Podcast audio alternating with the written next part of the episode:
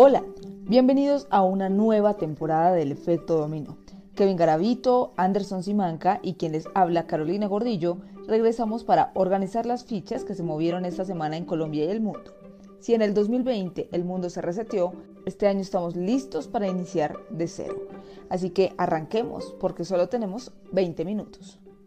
En el capítulo de hoy, las vacunas confidenciales que se hacen esperar, los contratos hechos a la medida en la costa, la ética de la nueva procuradora y la prensa incómoda en Bogotá. Pero antes, ¿qué tanto vale la vida en Colombia? Iniciamos.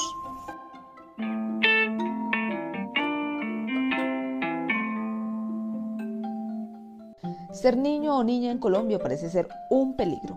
En el país no se valora la vida y no se hace lo más mínimo para protegerla.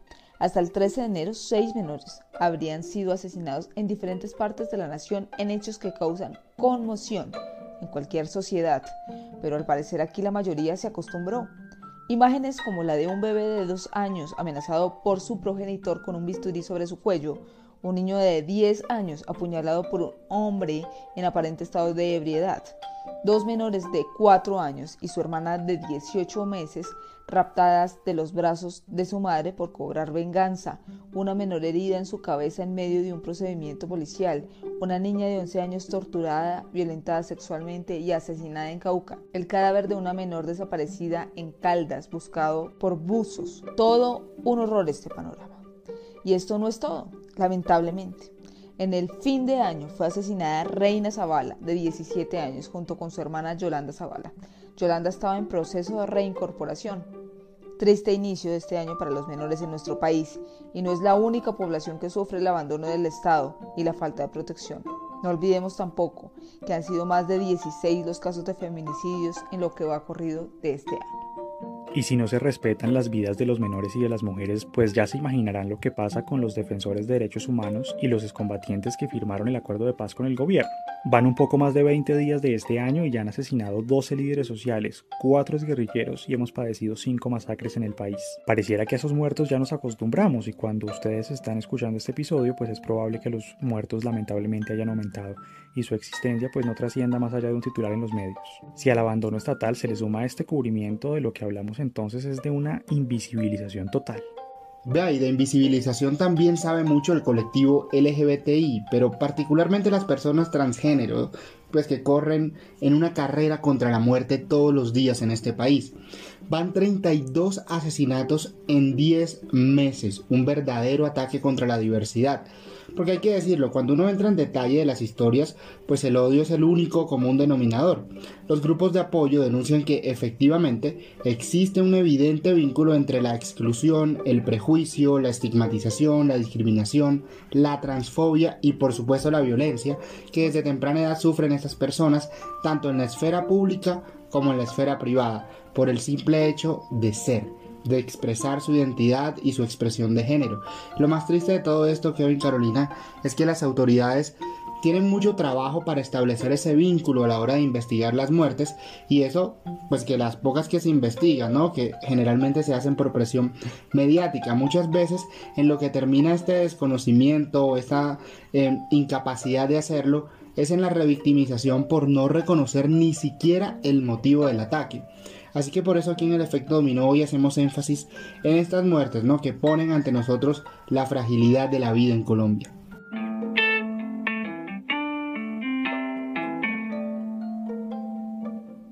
Y como si esos muertos no fueran suficientes, Colombia ya superó las 50.000 personas fallecidas por COVID-19. Desde que comenzó el 2021 el país ha estado enfrentando un segundo pico de la pandemia y en varios lugares la ocupación de las UCIs ya supera el 95%. El escenario es aún más desalentador con toda la especulación alrededor de las vacunas, que ya se firmaron unos contratos, que no, que se van a firmar en los próximos días, que la jornada va a comenzar en febrero, que COVAX nos puso de primeras en la lista y lo más reciente, que Pfizer confirma que las primeras dosis llegarán aquí en las primeras semanas del mes siguiente. Pero eso sí, nadie se puede comprometer con fechas exactas, esto teniendo pues en cuenta que Colombia está en el puesto 11 de países con más contagios registrados en el mundo y es el único de esos que no ha empezado a vacunar. Esta semana Tedros Adhanom, director general de la Organización Mundial de la Salud, dijo esto sobre el acceso a la vacuna. It's right that all governments want to prioritize vaccinating their own health workers and older people first. But it's not right that younger, healthier adults in rich countries are vaccinated before health workers and older people in poorer countries. I need to be blunt. The world is on the brink of a catastrophic moral failure. Not only does this me first approach leave the world's poorest and most vulnerable people at risk, it's also self-defeating. Evitar una catástrofe moral. Este es el llamado de Adam a los países más poderosos del planeta invita a que no haya acaparamiento de vacunas, un problema que ya se está dando, así que ese aviso llega como tarde, además con un agravante, ¿no? Producto de todas estas compras de vacunas como si se tratara de papel higiénico, pues ya las dosis están siendo más costosas. En sus palabras, insta a las naciones a no comprar más de lo que se necesite e invita a la transparencia por parte de las compañías farmacéuticas en ese acceso a la inmunización. Y es que ese enfoque de yo primero pues pone en riesgo a los países más pobres. Hasta ahora todas las dosis de Moderna y el 96% de la vacuna de Pfizer y BioNTech han sido adquiridas por naciones ricas. Al final, 9 de cada 10 personas en los países, oigan esta estadística, en los países más necesitados no podrán aplicarse la vacuna en 2021. Es un fracaso completo de la cooperación global, una prolongación de la pandemia misma en últimas, pues como dice la, la misma OMS. Además, un reto importante para COVAX, ese sistema que busca acercar vacunas a los países más necesitados. Mecanismo al que, por cierto, ya tuvo que unirse Colombia, donde además crecen los cuestionamientos por las condiciones de confidencialidad de los contratos firmados con esas grandes compañías para la vacuna. Precisamente en Colombia, el gobierno se rehúsa a publicar los contratos que se firmaron en diciembre pasado. El presidente ya nos dijo que sin acuerdos de confidencialidad no iba a haber vacuna. Y claro, esto no es algo que solo pasó aquí. En todos los países del mundo las farmacéuticas exigieron no revelar información sobre lo acordado. Y a excepciones de países como Perú y Argentina que sí se manifestaron en contra públicamente, pues la mayoría lo aceptó así. En Perú y Argentina incluso se denunció que Pfizer estaba exigiendo, además del secretismo, leyes que modificaban el uso de recursos públicos o ponían en juego su soberanía. Al final Argentina terminó pues recibiendo la vacuna rusa y Perú sigue negociando aún con otras farmacéuticas. En ese sentido surgen muchas dudas sobre esos contratos porque entiende uno que Pfizer, BioNTech, AstraZeneca pues y demás no quieran revelar precios para seguir negociando en otros lados, pero ¿qué más pueden tener esos contratos para que sean tan secretos? ¿Qué tanto fue lo que se negoció? En temas tan espinosos como estos, lo mejor es preguntarle a personas que conozcan sobre salud pública. Por eso, en el efecto dominó hablamos con Jonathan García Ruiz. Él es investigador de la Escuela de Salud Global de la Universidad de los Andes y nos explica qué otras cosas se protegen con la confidencialidad. Hay varias cosas que pueden estar protegidas por los acuerdos de confidencialidad, además de los precios. Una de las cosas es el aspecto logístico, todo lo que tiene que ver con las cantidades que se van a entregar y cuándo se van a entregar. Esto es importante porque así es como los países definen cuál va a ser su cronograma de vacunación y pueden establecer metas realistas. También otra de las cosas importantes es la forma como se designa eh, la resolución de conflictos a partir de esos contratos. Es decir, muchas veces los contratos se resuelven dentro de cada país, desde la jurisdicción interna de cada país, pero pues estos contratos, por ejemplo, pueden tener cláusulas como que eh, no sean los jueces de esos países los que resuelvan sus conflictos, sino que sean, eh, digamos, instancias internacionales, como en el caso del CIADI del Banco Mundial, que es, digamos, este tribunal de arbitraje internacional. Entonces esas son las cosas que podrían estar cobijadas por estos acuerdos de confidencialidad. Son acuerdos a ciegas que nos toca asumir porque correrse ya ni modo a estas alturas. Si nos tocó renunciar a Santurbán, pues ya se firmó. Pero me parece una manipulación muy brava la que aprovecharon a nivel mundial los laboratorios. No esperábamos que actuaran de manera solidaria y de manera humana en momentos en el que el mundo los necesitaba, cuando más de dos millones de personas han fallecido porque desde el primer momento la carrera fue por el que tuviera la delantera para sacar la mayor tajada. Así se ve y así parece ser la realidad. Los mensajes del director de la OMS lamentándose por el acaparamiento de países ricos de dosis de vacunas me parece tan irreal. De verdad, ¿qué esperaba de un mundo el que le importa más el dinero que la gente que aguanta hambre? A ver, eso no es nuevo. Le preguntamos a Jonathan García Ruiz el futuro de, este sistema COVAX y la garantía para los países de menos recursos. COVAX es hoy por hoy el único mecanismo que tienen los países de ingresos bajos para poder acceder a las vacunas a unos precios que no pongan en riesgo sus finanzas públicas. Eh, por eso realmente es importante esta iniciativa y por eso es que tiene que salir adelante con la colaboración de todos los países del mundo. Con la posesión del presidente Joe Biden en los Estados Unidos y la decisión que acaban de tomar de que Estados Unidos se incorpore a COVAX, que será algo que Donald Trump eh, no quería y de hecho durante todos estos meses siempre evitó, pues resulta una buena noticia para los países que serán subsidiados por COVAX porque con Estados Unidos entra mucho más liquidez al proyecto, hay muchos más recursos para poder ejecutar todo lo que ya se tenía planeado, entonces esta es una gran noticia para, para estos países. Eh, desafortunadamente no hay más opciones, así que hay que fortalecer la única que se tiene hasta el momento. Bueno, ahí lo escuchan. Esperar a que puedan llegar esas vacunas a los países beneficiados por este sistema. Y al parecer a nuestro país va a llegar primero la vacuna antes de que sean aprobados los ventiladores que se fabrican a nivel nacional y que sigue de cerca la INVIMA y en el que en la última fase estaban tres propuestas de las 19 que empezaron.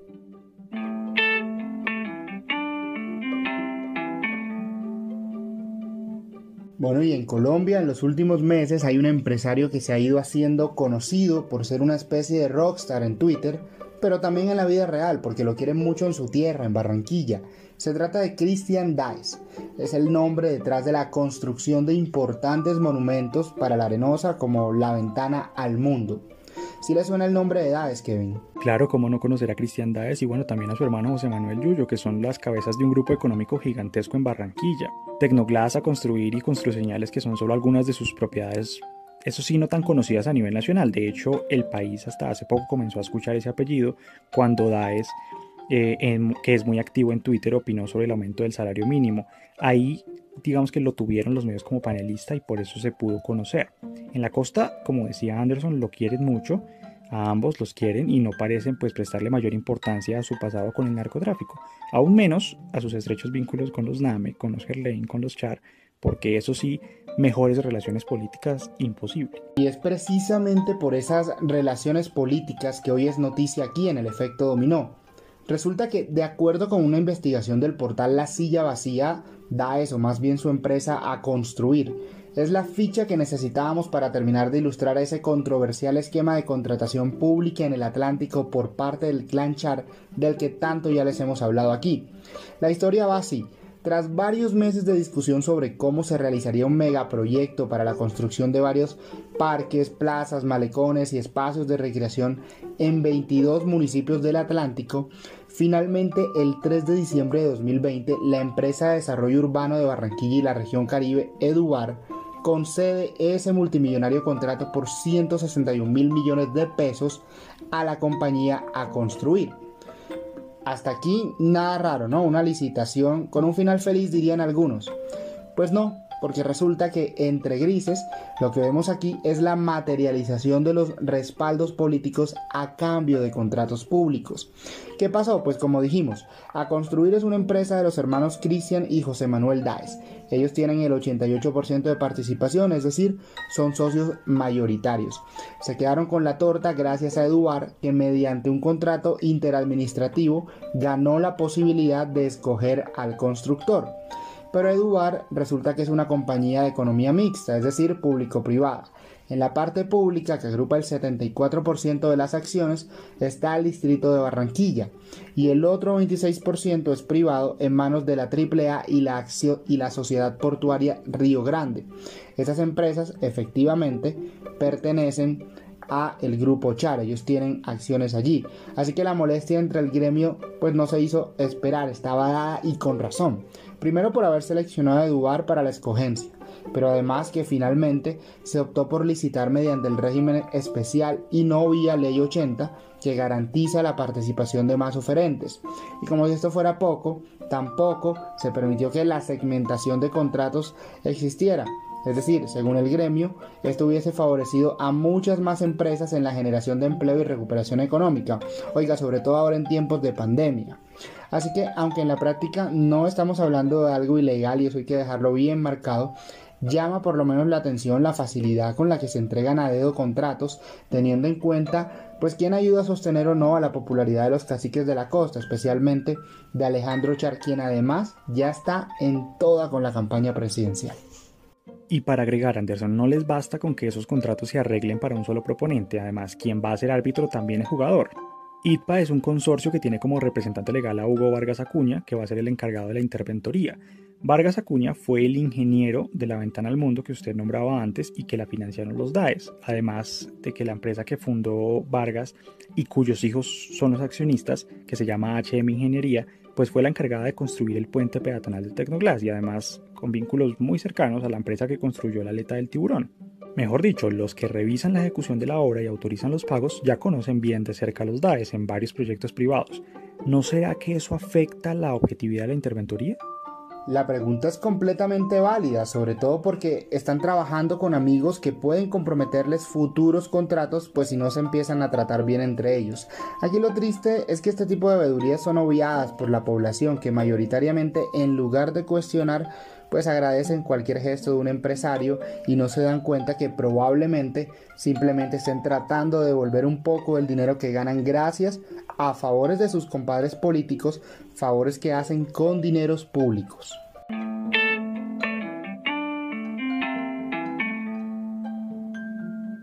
Fue posicionada como Procuradora General de la República el 16 de enero Margarita Cabello, la ex magistrada y ex ministra de Justicia de este mismo gobierno. Pasó de dirigir esta cartera al ente de vigilancia y que sancione irregularidades cometidas por servidores públicos y además de personas que manejen recursos públicos.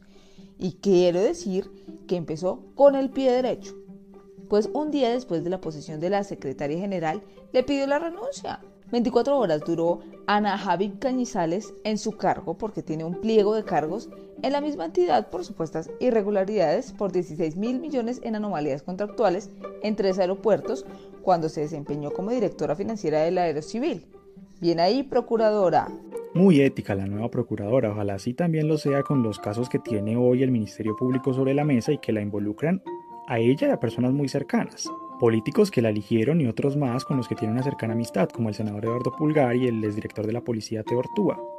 A esas investigaciones se le suman las que la involucran a ella, como cuando era ministra de Justicia y se murieron 24 presos en la cárcel La Modelo de Bogotá, o la denuncia de Luis Enrique Guzmán Chams contra ella y los Char. Y contra su propio sobrino, que no se nos olvide. Un reto importante para Margarita Cabello será su accionar frente a esos procesos contra importantes políticos de Barranquilla, entre ellos Alex Char, Elsa Noguera y como decía su sobrino Miguel Vergara Cabello, quien era secretario de planeación de la ciudad en 2014, cuando se presentó un plan de ordenamiento territorial que se denuncia fue irregular, no solo por la forma en la que se aprobó en su momento, sino por desconocer la titularidad de unas propiedades, de unos baldíos que en su momento necesitaba el distrito para sacar adelante un gigantesco proyecto de urbanización en el río Magdalena.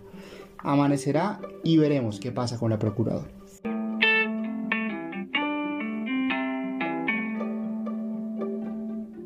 Hoy vamos a hablar del laboratorio, no más. Me refiero a lo del SITP porque pasó esta mañana, pero concentramos en los temas de Navidad y luego conversamos de otros temas. ¿Qué otra inquietud hay? Vamos, Maris. Señor. Vamos más. Todos los secretarios, el secretario de Salud y el secretario de Gobierno han explicado en todos los medios de comunicación a lo largo de la mañana la medida de pico y cédula. Pero mi hermano, no hemos empezado, ya nos está echando mala onda. No, pero pues es Ahí está, ahí está este man pintado, siempre es igual. No, pongámosle buena onda, tenemos mil organizaciones, los ciudadanos tienen autocuidado, la gente tiene tapabocas, tenemos nuestros gestores de convivencia, hay 200 policías en turno. Bogotá tiene una cultura ciudadana extraordinaria. no hemos empezado, no nos echemos la sal. O sea, lo que estás diciendo es que los médicos son mentirosos. Que los gerentes de los hospitales son mentirosos. Porque son los médicos en turno los que le reportan a la gerencia del hospital cuántas camas hay ocupadas y cuántos pacientes entraron. ¿Estás diciendo, Angie, que los médicos mienten en su turno? O que los gerentes de los hospitales de Bogotá mienten la información que le mandan a la Secretaría de Salud. ¿Cuál es el problema de la alcaldesa de Bogotá con la prensa? Les grita ignorantes por preguntar sobre Venezuela. Deja de responder preguntas importantes y pertinentes porque son incómodas. Se burla de los periodistas por mala onda. Hay que recordarle a la alcaldesa que la que no es seria ni respetuosa es ella. La que dice mentiras es ella. La población bogotana ha oído de la mandataria que esta sería una ciudad sin miedo, que asumiría la jefatura de policía porque si no era ella, no era nadie, que ampliaría la SUSIGA a 4.000 y solamente compró 140 ventiladores, que no construiría más troncales de Transmilenio, que había una nueva cepa del virus, que todo iba bien en diciembre y no habría más cierres en la ciudad, que no iniciaría la vacunación en 2021, que no habría espacio para la corrupción y amiguismos en su administración, que sería diferente y que no había nadie que conociera la ciudad más que ella. Y lo único evidente es que no conoce la ciudad ni las necesidades de la gente, o si las conoce las pasa por alto, como por ejemplo en el tema de seguridad. Es evidente que no tiene el control. A la alcaldesa hay que decirle que los periodistas no mienten, no tienen falta de rigurosidad. Ha querido tener un comité de aplausos en cada rueda de prensa y que le pregunten solamente el tema que quiere. Pero cuando hay una pregunta incómoda, ha tratado hasta de ignorantes a los comunicadores. Sí, Carolina, y es que con frecuencia se le olvida a la alcaldesa, bueno, también hay que decir que no solo a ella, a varios mandatarios locales sobre todo, se les olvida que ya no son simples ciudadanos, que ahora son funcionarios del Estado y que sus responsabilidades cambiaron. Se ve muy mal que desde su posición de poder Claudia López pretenda darle lecciones a los periodistas de cómo hacer su trabajo. Y no contenta con eso, utilice chistes para suavizar la manera en la que esquiva las preguntas que le incomodan. Porque le incomodan, ya sabemos que a los políticos les encanta que los aplaudan y cuando alguien se atreve medio a cuestionarlos pues muestran los dientes. Pero cuando eso pasa tan seguido y además se comienzan a limitar los temas en las ruedas de prensa, pues es para estar alerta. Más cuando a ella le encanta hablar de caudillos y de trompismo criollo, pues ese autoritarismo no le queda nada bien.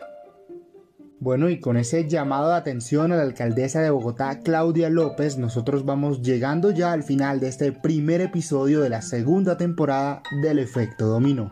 Antes de terminar, recordamos que desde este viernes y durante los días que quedan de enero serán las audiencias públicas para el proceso de revocatoria de mandato de 28 alcaldes en todo el territorio nacional. Para seguir más de cerca lo que ocurra allí, nos pueden seguir en arroba efecto. Estaremos pendientes de estos procesos ciudadanos. Nos encontramos la próxima semana. Nuevos capítulos cada viernes. Esto fue todo en el efecto dominó.